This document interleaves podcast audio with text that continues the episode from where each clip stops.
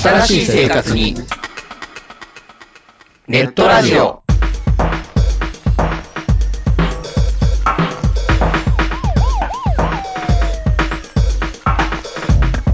動画配信はパケット食いすぎオリジナルドラマも見切れないゲームは集中しすぎちゃもう少しのんびりな接し方ないかなうそんなあなたにネットラジオをどうぞ聞きたいときに聞きたいだけきっとあなたのお気に入りが見つかる新しい生活様式に完全対応桜川マキシムジャストビッグバットボス黒原遥人千葉文化放送ひろしとネオチラジオ。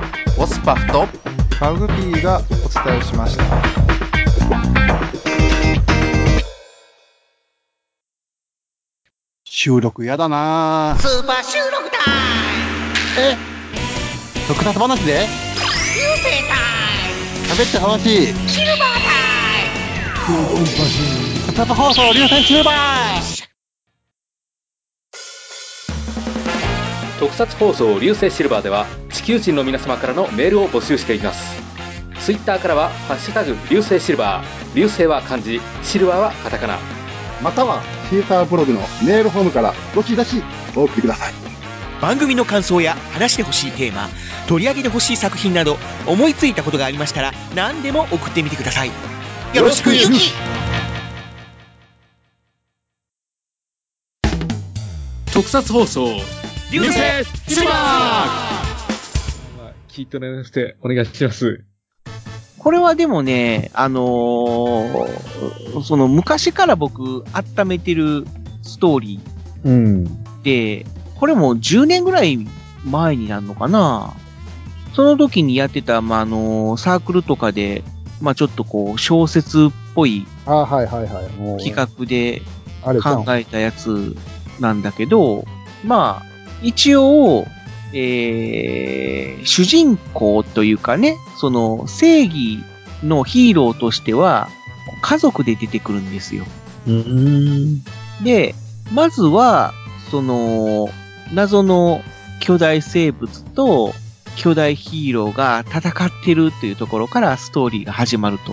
うんで、そのお巨大ヒーローは、その怪獣をこれ以上暴らせさないために、その怪獣が降り立った一つの街を完全に、こう、封印うんみたいな形にして、その場に閉じ込めてしまうと。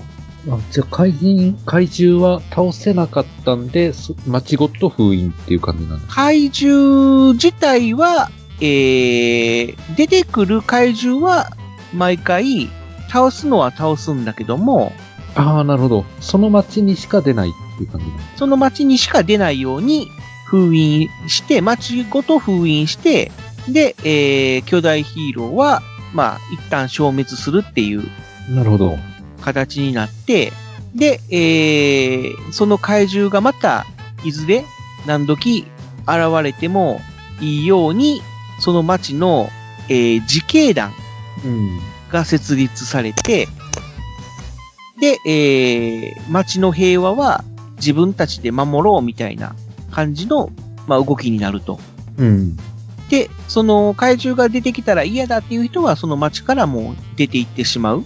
うんっ。ていう形になるんだけども、その町に愛着のある人たちはそこに残って、で、その自警団、まあ有志は自警団に参加して、まあその怪獣が出ても対応できるようにっていう形で、まあ生活している。そのうん。町を守りつつ生活するっていううん。世界と言いますかね、そういう舞台でのお話っていう感じの設定で、うん。で、えー、それから数年経って、その、街が、その怪獣が現れるのが日常になってるっていうああ、そうなんだ。世界になる感じで、で、まあ、普通に、例えば、あのー若い子とかが学校行ってて、まあ、怪獣が出現しました、みたいな、校内放送みたいなのが流れたら、ああ、怪獣が出たぞ、みたいな形で。うん。んで、写メ撮ろうぜとか、 まあそういう形で、まあ特に、あまた出たな、みたいな感じで、あのーまあ日常的な風景として捉えているっていうような感じで、うん。で、えーその自警団っていうのが、その、最初は、まあ普通の町の、例えば消防団とか、みたいな感じだったんだけども、まあ、ちょっとスポンサーっていうのは、スポンサーっていうかな、そういう特殊兵器みたいなのを、こう提供してくれる組織があって、うん。で、そことくっついて、まあ、科学特捜自警団っていうああ、なるほど。組織になってるっていう、SSVC っていううん。組織になってて、で、怪獣が街にわーって現れたら、まあ、その SSVC、まあ、科学特捜団、まあ、略して家督団っていうんだけども、そこの先鋭チームが、ダーって出てきて、そういう特殊兵器とか特殊武器で戦うみたいな。うん。で、その中の一人の隊員が、その、まあ、実は最初に、その怪獣を封印した巨大ヒーロああ、なるほーど。の、まあ、その人間体みたいなうん。感じなんだけども、もう、御年、まあ、ちょっと40いくつみたいな感じになってて、うん。ちょっとこう、肉体的に、その、ヒーローに変身して戦うのが厳しくなってるっていううん。感じで、で、本当にこれ、あのーもうどうしようもなくなったら、まあヒーローに変身して怪獣と戦うしかないんだけども、まあちょっと、そういう肉体的にちょっと弱まってるっていうこともあって、うんで、あのヒーローになるたんびに、ちょっとやっぱりこう、命を削ってしまうっうん。ていう状態になってて、うん。で、他の人たちはそれ知らないんだけども、その、あのー秘密兵器を開発うん。制作をたあの担当してる、その女性博士みたいな人がいて、うん。で、その人だけが実はその正体を知ってると。ほう。で、その、まあ、巨大ヒーローに変身する男性と、その女性博士っうんて。いうのは実は夫婦だという。へで、えーその息子、え。うん。娘うがん実は3人、えーいて、うん。で、長男は高校生、うん。で、えー長女と次男がいて、うん。この二人は双子。うん。で、この二人は中学生っていう設定です。ああ、なるほど。で、一応、あのー中高一貫制の高校に、えー学校に通ってるので、まあ一応その、長男と、えー双子の次次男、長女は、まあ同じ学園の敷地内にうん。いるんだけども、まあ、普通に日常的に怪獣が現れて、みたいな形で、特に何もせずに、あのー暮らしてたんだけども、ある時、まあ、母親に呼び出されて、うん。実は、君の、君のというか、あな、あなたたちの父親は、巨大ヒーローなんだと。うん。いうことを告げられると。でも、お父さんは、もうちょっと体力的に、まあ、限界に達してて、で、ヒーローに、まあ、変身することはできるんだけども、変身をすると、まあ、命を削ってしまうと。うん。で、お父さんをできれば変身させたくないから、うん。お前たちにヒーローになってもらいたいんだと。おーなるほど。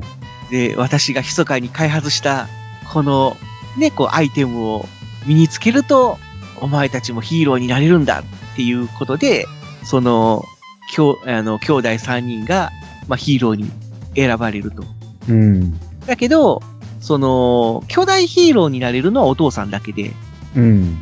で、その、息子、えっ、と、息子たちは、その母親が開発した、まあ、特殊装備で、まあ、言うたら等身大ヒーロー。うーん、にな変るほど身。するっていう、まあ、要は巨大ヒーローものと等身大ヒーローものを、まあ、こう、合体させたような、 あの、ネ展開ットフリックス版のウルトラマンみたいな。そうそうそうそう。まあ、ただまあ、巨大ヒーローもちょっと、まあ、たまに、やっぱりどうしようもなくなった時に出てくるっていううん。感じ。だけども、まあ、正体がお父さんやっていうことを知ってるから、あのー要は一般市民に比べて、すごくやっぱり、こう、焦るというかね、うん。なんで変身しちゃったんだよみたいな感じになるわけだよ。なるほど。そうそうそう。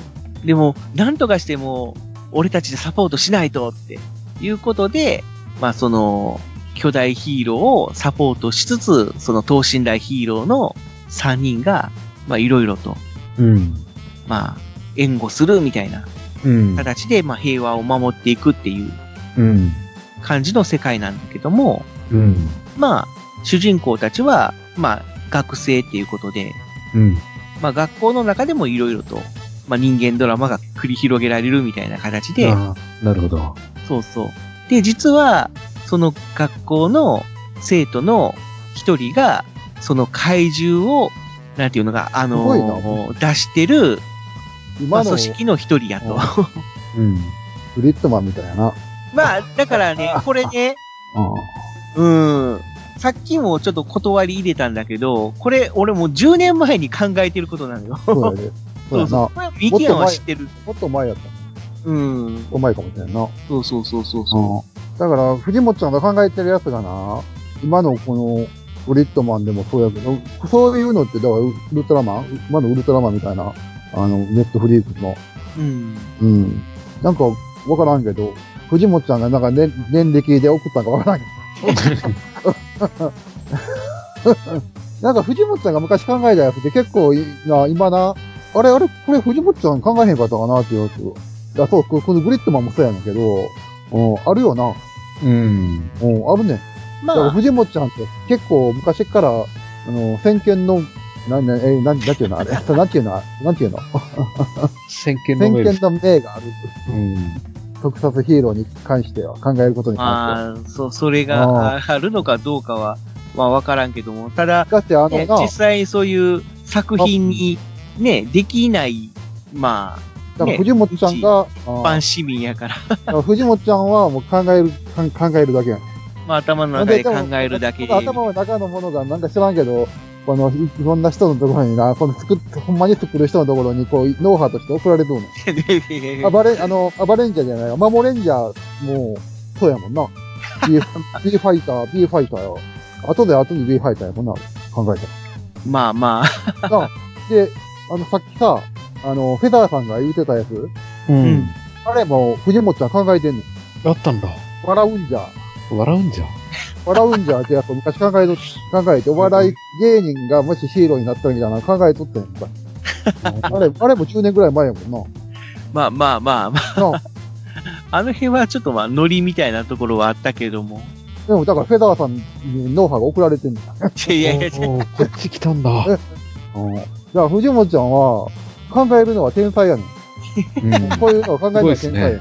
内容とか考えるのはすごい天才やねん。でもそれを自分で作られへんねん。自分で作って売り込みに行ったらええねんけど、うん。そう、そういうのせえへんやん。まあ、東海座、東海座ぐらいやもんな。うん。ちゃんとこう、成立した。あ。まあまあね。だから藤本ちゃんは、まあ、ある意味、そういう、ほんま、特撮ものを考える、うん、天才よ。天才、天才、天才。ういやいや、形にできんかったら意味がないんですよ。ん。でもか、まあ、他の人がた形にしてる から、うん 他の人が他の形人にがしたら形にし他てのる、人してのるやん。他の人が形にしたから、それは藤本さん の脳波がいって、多分そのな、作ってる人も、あれって、これ、なんやろ誰かが来たで って、思ってるかも。フェザーさんも、まあ、だからそうなんだよね。あのー当時から、なんかこう、小説なんかこう、要は、重苦しい小説とかじゃなくて、こう、軽く読める小説で、こういう展開ができたらなーっていうのを、頭の中でなんとなく思い描いてて、んで、ちょっと時が経って、ライトノベルみたいなのが出てきて、で、そういうのがね、どんどんこうアニメ化されたりとか、まあ言ったら実写になったりとかってするようになってきて、あーとかって、あーやっときゃよかったな、みたいな。そうそうだからもう、藤本ちゃんもう20年ぐらい前から付き合っとうけど、あの、 20年以上やな。地震、地震、地震の時ぐらいやから、もうだいぶ前やな、そのぐらいやな。 94年やな。そのぐらいやな。もう20年、20年 ?30 年 ?30 年になれへんか。 1994年やから、もう20、 20 20年以上はもう違う付き合ってるやん。ほんで、うん。 26年か。そだからその時代から、うん、こういうの考えてるから、うんまあだからその時からあったもんね、スーパーヒーローファクトリーでね。やってたもんな。ほ んで、で、そ自れが、分のそ考れえがたさ、ヒーロー。考えたヒーローと考えてやってたら、それがうまい東海座になってるわけやし。ただこれ今世に出しても、なんかこう、あ、パク、パクリア、グリッドマンのパクリアとかって言われそうやわな。いろんなもんのパクリやと思われるやろ。こあのタイミングだとちょっと辛いですね。ただ僕が、あのー推してるのが、やっぱりその、れ恋愛とかもそうだけども、この3人の関係性みたいなのが、で、あのー男の子、まあ、主人公は、まあ、グリーンなのよ。和樹って言うてね、その、平和の和に、ミキっていう、ミキっていうかな、その、樹木の樹って書いて、まあ、和樹って言うんだけども、まあ、言ったら、まあ、清い木とかね、草とか、イメージしてて、まあ、言ったらすごく温和な性格。うん。だけど、ちょっと気が弱くて、引っ込み思案で、ちょっとコンプレックス持ってて、みたいな感じの主人公で、で、その双子の、えー、まあ、妹というか、まあ、同い年だから、あれなんだけども、ちょっとだけ、まあ、一瞬だけ、その、和樹の方が先に生まれたっていう設定なんだけども、その、お同い年の妹の名前が優香っていうんだけども、この優香っていう字が、優しい、ひって書くのよ。うん。で、なかなか女の子にひってつく名前ってないかなとかって思って。うん。で、この優香ちゃんが赤の戦士なのよ。うん。で、何かあったらやっぱり率先して出ていくみたいな。まあ言ったら本当にレッドみたいなイメージなんだけども、でも主人公はグリーンっていう。ほんで、その高校生のいわゆる長女、えー長男、お兄ちゃんの名前がヒロミって言って、まあ広い海って書くんだけども、このお兄ちゃんがブルーなのよ。うん。で、お兄ちゃんはもう、なんていうのかな、もうクールで、頭が良くて、イケメンで、まあ、女の子にモテて、みたいな。だけど、ちょっとこう、俺は女には興味ねえんだ、みたいな。俺そんな感じじゃないか。うん。 まあちょっとこういう、あのーいわゆる、なんていうのかな、もうククールなキャラクターっていう感じで。うん。で、このゆうかちゃんはすごくブラコンで、お兄ちゃんにはすごく、その、猫をかぶるというか、 お兄ちゃん、お兄ちゃんみたいな感じなんだけども、和樹には厳しいみたいな。うん。うんなんだけども、やっぱり音、あのーなんだ、和樹思いっていうのが、垣間見える、ちょっとツンデレ的なうん。 ところもあって、みたいな。で、お母さんは、まあその、博士みたいな立ち位置なんだけども、まあいつも白衣は着てるんだけども、髪は結構ボサボサで、まあ常にこう、タバコを加える、ちょっと、なんていうのその、昔、ちょっとやんちゃしてましたよ、的な。うん、なるほど。感じのお母さんで、まあちょっとこの、実は、その、お父さんよりもちょっと年上っていう、あまあいわゆる姉さん女房的なうん。感じっていうことで、で、えー、まあ白に黒っていうイメージの、うん。本当にモノラル、えーモノクロっていうイメージ。で、お父さんは、ちょっとその、単発で、まあ、凛々しい感じなんだけども、まあ、ちょっと物静かでっていう感じの、うん。うん、ちょっと落ち着いた感じっていう。で、このやっぱり、あのー、5人のこう家族構成とかっていうのを、ちょっと色濃く描きたいなっていう。うん。ところもあるというのと、その、要は敵側の、その女の子うん。が、えーっと、まあ、千里ちゃんって言うんだけども、この、千里ちゃんに実はこの主人公の和樹ちゃん、か、和樹ちゃんやで、和樹くんが、 その、惚れ込んでしまうという、うん、なるほど。敵のことを、まあ、言ったら好きになっちゃうみたいな。うん。で、最初はやっぱりそのことに全然気づかずに、みたいな形で、まあ、接していく。で、実はこの、まあ、千里ちゃんっていう子は、まあ、人間じゃないと。うん。ということで、最初はそういうもう恋愛感情なんかは全然、まあ、わからないといううん。感じなんだけども、まあ実は、まあ人間じゃないとはいえ、体は実は人間っていう、うん。ちょっと言い方難しいんだけども、要はインベーダーみたいな感じなのね。うん。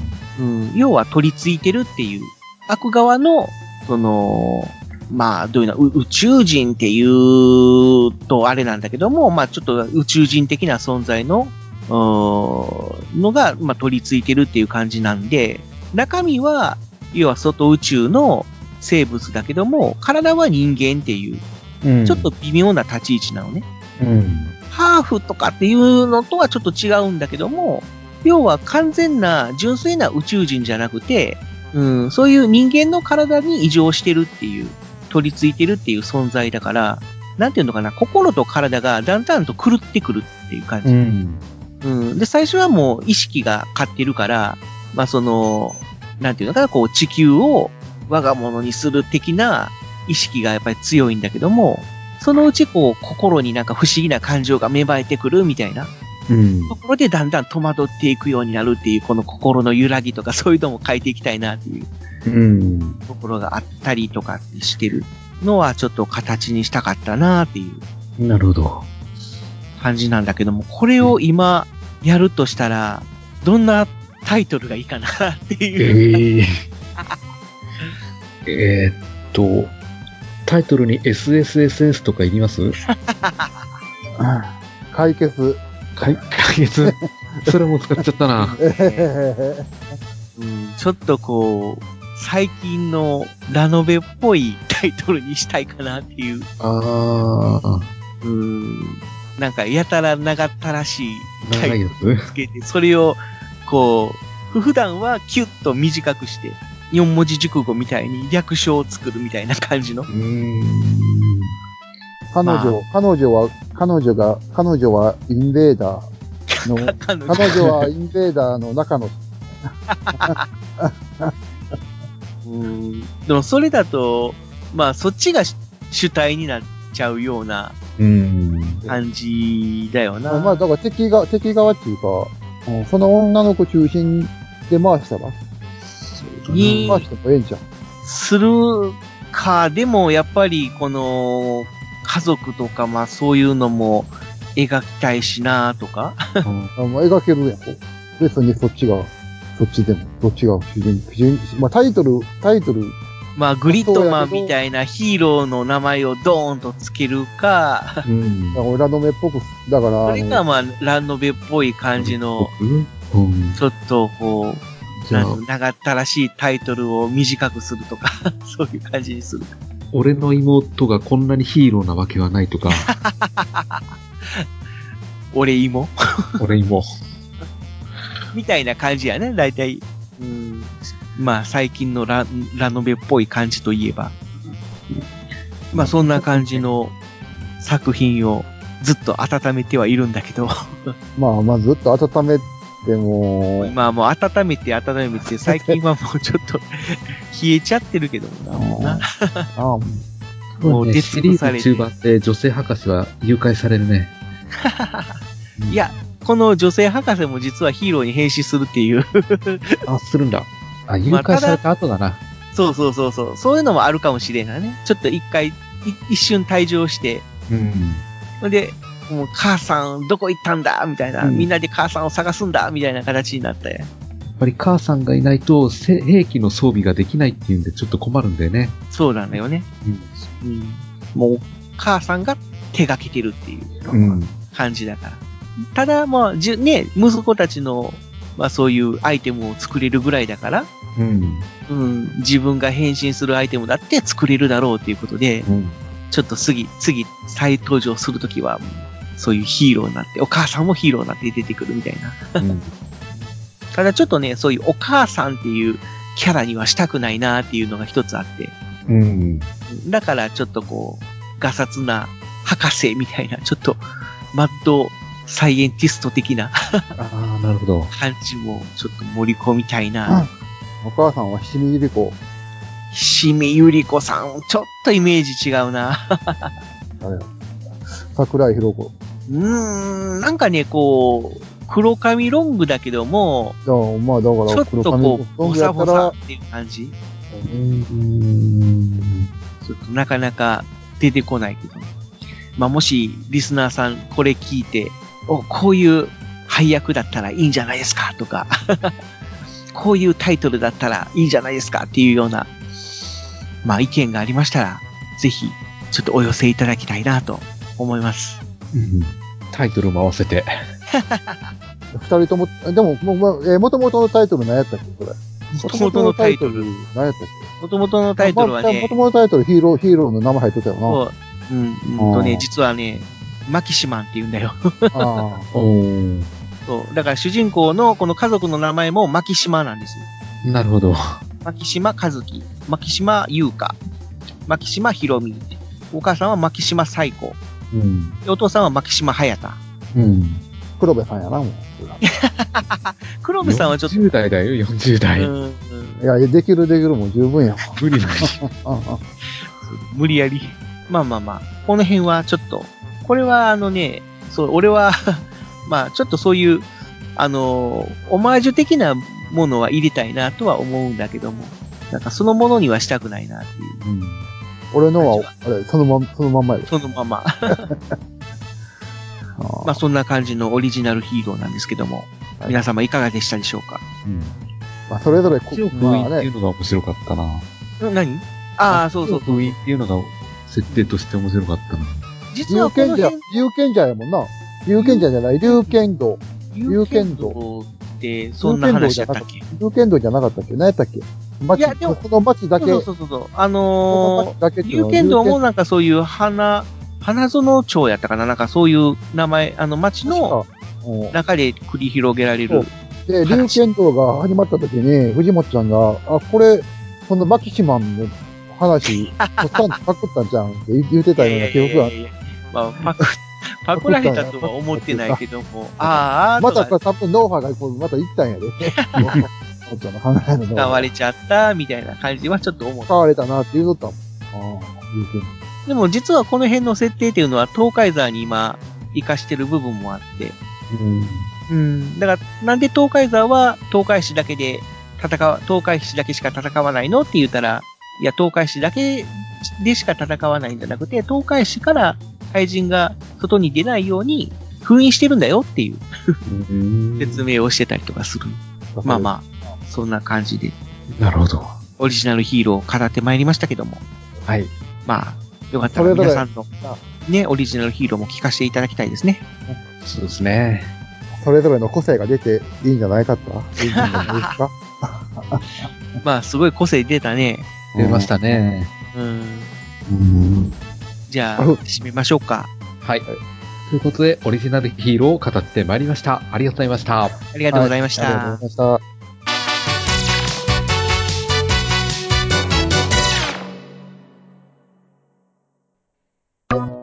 ねえねえ、ヨマくん、これ、読めるはいはい。うんえー、っと。ああついに君も、これを使う時が来たようだね。うしょうそ、しそょ。れは老眼鏡メガネメガネ。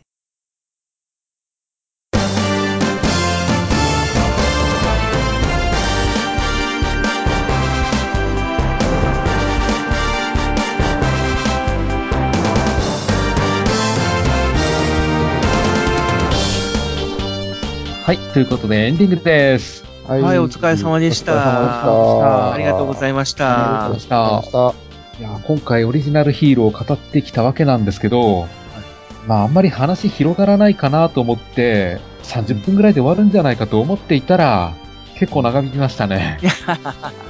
まあね、うん。そうまだまだ言いたいと。ことあったんやけどな。うんあー男の子は大抵子供の頃からこういうもの考えてますよね。まあね。まあ、そうだまあ大ね。これはね、もうほんま、もうちっちゃい時から買い取ったからね。うなんか、なんだとか、オリンダルですよね。うん。だからそれを実際に形にして仕事にしてる人っていうのは本当羨ましいですよね。まあね、ねえまあね、それでお金儲けできるんだから。ええ何じ儲けって。ゃん。おあ金あ。儲け。あおまあ金儲けできるんだまあから。まあ儲からなくても形にできるっていうのはいいですよ。